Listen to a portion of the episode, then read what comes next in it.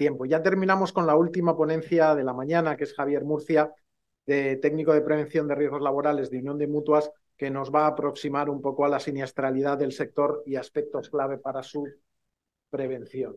Bueno, voy a intentar hacerlo rápido porque ya son las horas de cerrar. Eh, en realidad, en, este contexto de buenas prácticas, yo vengo a hablar otra vez de lo malo, como se decía al principio, pero creo que es importante eh, tener en el foco, en la cabeza, lo que continúa pasando. Probablemente mejor y en distinta medida que hace años, pero sin duda sigue habiendo accidentes, sigue habiendo enfermedades, sigue afectando a todos transversalmente en los sectores en los que nos podamos encontrar y en particular al que es objeto de esta, esta reunión. Bien, básicamente tres cosas una pequeña historia de qué hace una mutua en, asuntos de prevención, a que la mayoría lo sabréis. Luego hablaremos de la siniestralidad, una aproximación a la siniestralidad del sector, con la dificultad que eso lleva. Hablaremos de códigos de CNAE y justificaremos por qué nos hemos aproximado a través de esos códigos de CNAE. Y bueno, de, ese, bueno, de esa foto o sobrevuelo sobre la siniestralidad que encontremos, dar honesta y humildemente algunas claves de actuación que las empresas pueden tener en cuenta por la importancia de los accidentes que aparecen y tal. Bien, las mutuas de la seguridad social, eh, tenemos competencias tal y como nos eh, adjudica la ley de la seguridad social, que considera las actividades preventivas como prestaciones asistenciales a sus empresas asociadas y a los trabajadores que trabajan en esas empresas. Esto se regula por una serie de reales decretos y normativas que hacen que nosotros anualmente podamos establecer lo que se llaman planes generales de actuaciones preventivas, que van más bien en el ámbito de la sensibilización, el asesoramiento a las empresas y no tanto en el cumplimiento de la ley de prevención, que como sabéis, esto quedó apartado del universo mutua para caer en, las manos de los servicios de prevención y de otras modalidades preventivas. No obstante, como tenemos un papel que nos da la seguridad social, lo intentamos desempeñar con decencia y trabajo. Para hacer los planes generales de actividad preventiva, nosotros vigilamos las estrategias observamos las estrategias nacionales, las estrategias comunitarias, las estrategias incluso autonómicas para ver dónde van los tiros, las estadísticas de siniestralidad, hacemos al menos anualmente una revisión de dónde están las incidencias más grandes, y claro, cada mutua, su colectivo, su cartera de empresas, pues la tipología, el sector de actividad que tiene más, eh, más necesidad de ser asesorado y enmarca las actividades dentro de estos principalmente tres líneas de acción, aunque hay algunas más, que estructura y cierto modo, acota la propia seguridad social. son los programas de control de la siniestralidad del, plan, programas de asesoramiento técnico a pymes y programas de actividades de I+D+I para la reducción de contingencias profesionales. Bueno, esto al final es sobre todo ayudar al pequeño. Nos damos cuenta, aquí estaremos hablando en un sector de empresas grandes, potentes, muchas veces multinacionales. La pequeña empresa, la pyme, pues, normalmente es la que necesita más, más apoyo y, y así lo establece la seguridad social, principalmente pone marco ahí. Bueno, dicho este pequeño preámbulo, vamos a centrarnos en el sector de fabricación de automóviles y los auxiliares, puesto que, como sabemos, el sector de automóvil, por la propia característica del vehículo, bueno, pues tiene relación con proveedores casi de primer nivel de muy diferentes subactividades o subindustrias, subsectores, como puede ser la industria textil, hemos visto, la industria del plástico, del caucho, la industria química, si apuramos, pero entendemos que principalmente está dentro del contexto de lo que metalmecánico, ¿no? No solo ya el propio de fabricación de automóviles, sino toda la industria auxiliar de primera instancia. Está eh, plagada de empresas del sector metalmecánico y muchas de ellas son pymes o medianas empresas que les viene muy bien, bueno, pues el, poder disponer de una información en la que nos vamos a intentar centrar ahora. Bien, si vemos ahí eh, la fuerza de trabajo que hay de los códigos del metal que vamos a abordar en primera instancia, que son el 25 fabricación de productos metálicos excepto maquinaria y equipo, el 29 de fabricación de vehículos a motor propiamente dicho y el 30 de fabricación de otro material de transporte, ahí hay un error en el título, ves que aborda el 2,5 de la población trabajadora en 2021 de 18 millones 600 y pico mil personas que trabajan en este país. Bueno, y estos, estos, este colectivo de personas sufre los accidentes que veis en esas monstruosas gráficas. Bueno, en España en el año 2021 habían 600.000 accidentes de trabajo con baja. Para pasar el año 2022 estamos creciendo, como bien ha dicho la directora general esta mañana, 631.000 accidentes con baja. y de ellos podemos ver el desglose. Unos 26.000 están eh, enmarcados en esos tres sectores, sectores de actividad que hemos hablado, con diferentes valores. Por ejemplo, pues el CENAE 25 es muy potente, toda la industria de los productos metálicos cuadriplica en número absoluto de accidentes al CENAE de fabricación propio de, vehículos de motor y lo multiplica por 9 al de otro material de transporte. Estamos hablando de diferentes dimensiones en números absolutos.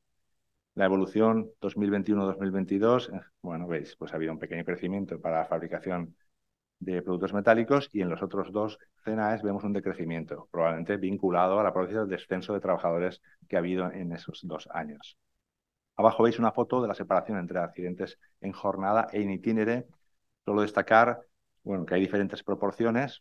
Mm, es una peculiaridad del sector 29 de fabricación de automóviles que hay una alta representación de los accidentes in itinere en, referencia con los en jornada. ese ratio es mayor de lo normal, al menos comparando con los otros dos.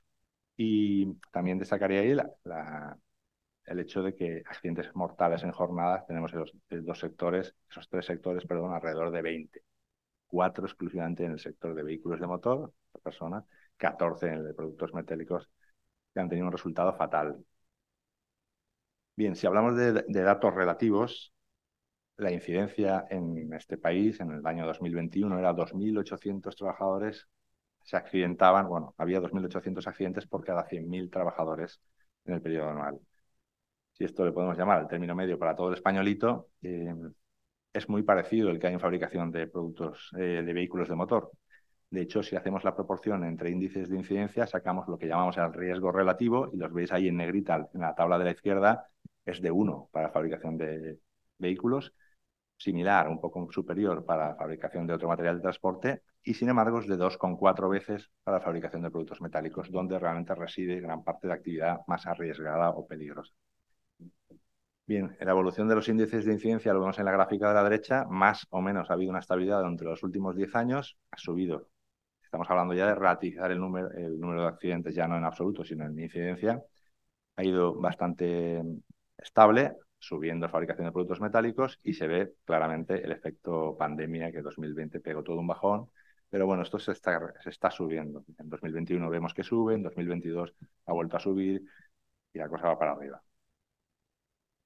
Otros accidentes que interesa ver un vistazo son los accidentes laborales de tráfico. Bueno, por aportar otra visión a algo que a veces consideramos ajena a la propia actividad, a veces no. Si es en jornada, son propios de, desempeño del trabajo, pues bueno, transportistas, desplazamientos en misión, etcétera.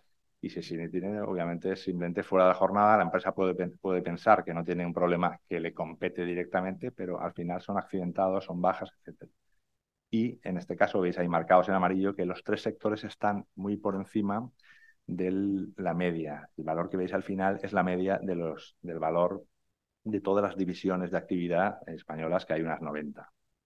Está la quinta, si no me equivoco, la de fabricación de, vehículos, con lo cual el accidente laboral de trabajo in tiene un peso en ese sector. Bueno, si nos vamos a otra parte de, la, de, las, de los daños a la salud, las enfermedades profesionales, dar algunos datos. En España, 2022, se comunicaron 22.000 partes de accidente, tanto con baja o sin baja. Bueno, estos son grandes números, de los cuales vemos los porcentajes abajo para los códigos de actividad que nos interesan y entonces vemos que para el código 25 de fabricación de productos metálicos tenemos que un 5,37% suponen un 5,37% de las enfermedades profesionales con baja totales en España, mientras que ocupan a 1,4% del total de trabajadores. Haciendo ese ratio, veis ahí a la derecha que 3,9 mm, está 3,9 veces por encima de lo esperado en función del tamaño. Es algo así como una aproximación a la incidencia que no teníamos exacto para el código de división pero es que en el caso del código de, fabricación de vehículos está también 4,8. O sea, las enfermedades profesionales, siendo un fenómeno muy inferior en número a los accidentes, tienen presencia en el sector, en los sectores que tratamos. ¿Qué tipo de enfermedades profesionales? Pues vamos a poner el foco en las principales. Veis ahí las con baja y las sin baja representadas en un gráfico y los seis famosos grupos de agentes que son los que propician las enfermedades profesionales. Bueno, la mayoría son enfermedades por agentes físicos. Ahí entra el ruido, entran las radiaciones, pero bueno, esto es casi anécdota a día de hoy. Es principalmente todas aquellas enfermedades derivadas de asuntos ergonómicos, posturas forzadas, movimientos repetitivos que generan daños concretos en los miembros.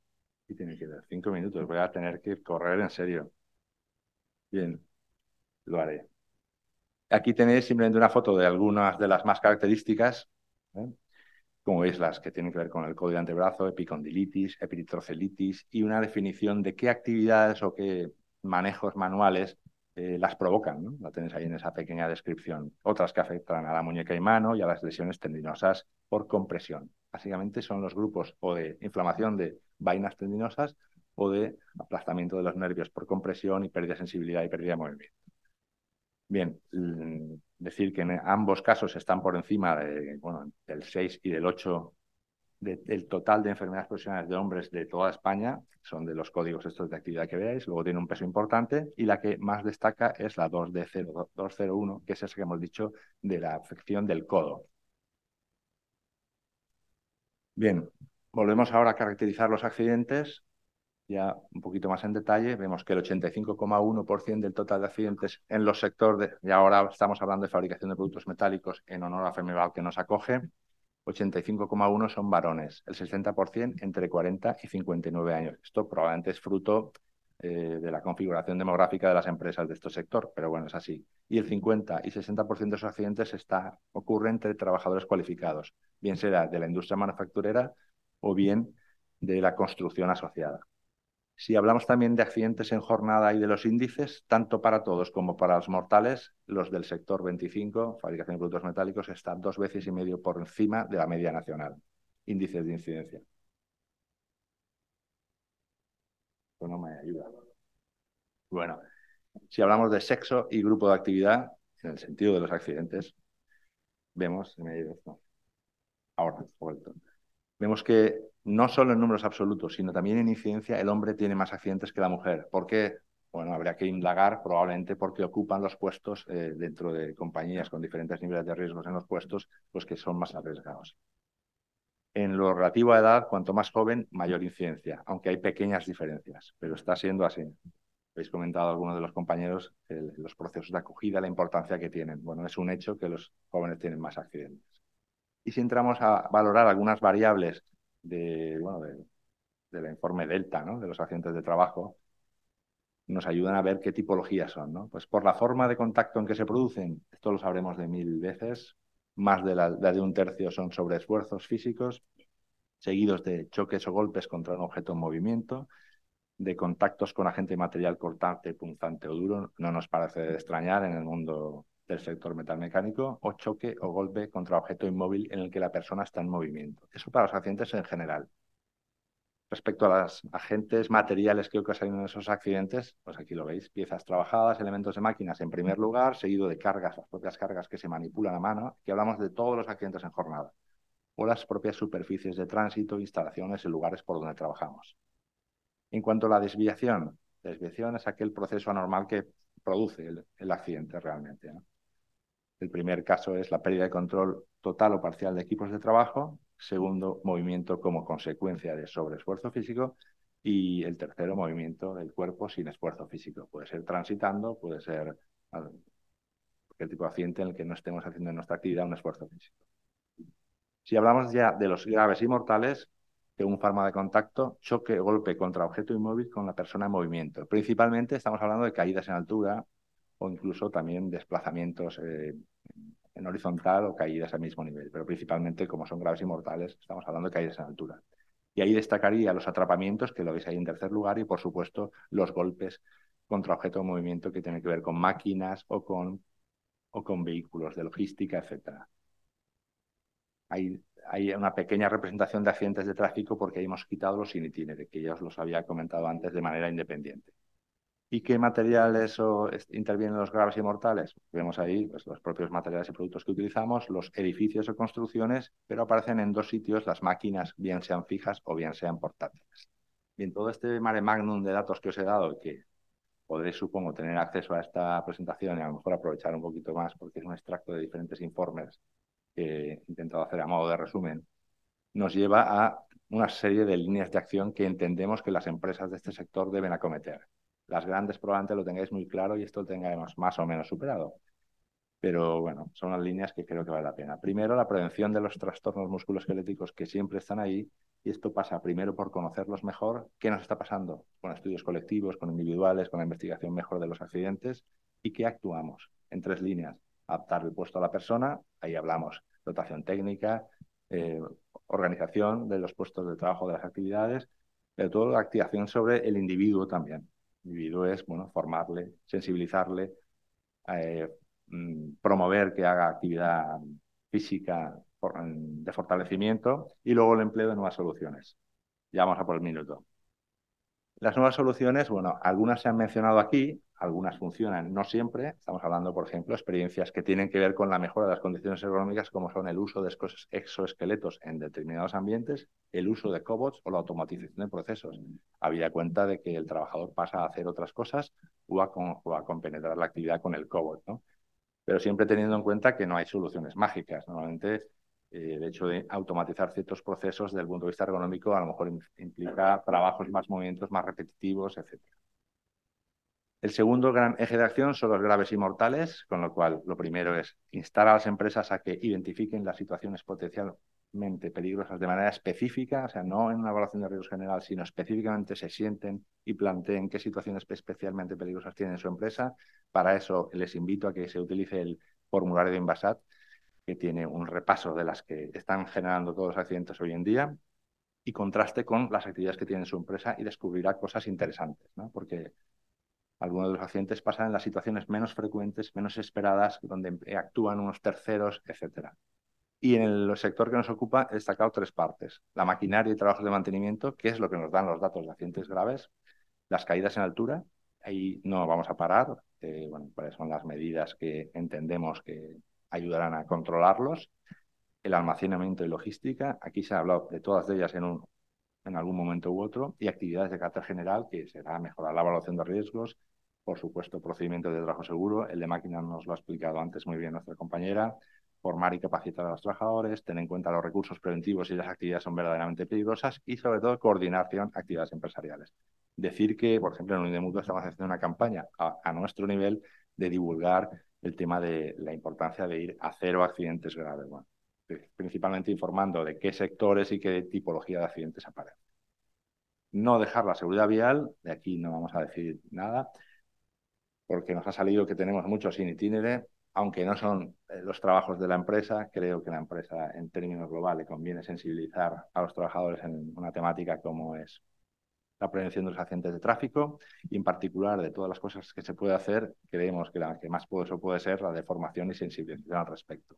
Y por último, y es la última, lo prometo, no dejar de ver el tema de los riesgos emergentes y tendencias. Para algunas empresas ya muy avanzadas ya no son riesgos emergentes, son riesgos que lleváis años trabajando con ellos, pero en, el concepto de la pyme hay cosas que están viniendo poco a poco y que les van a venir. Hay que tenerlas en cuenta.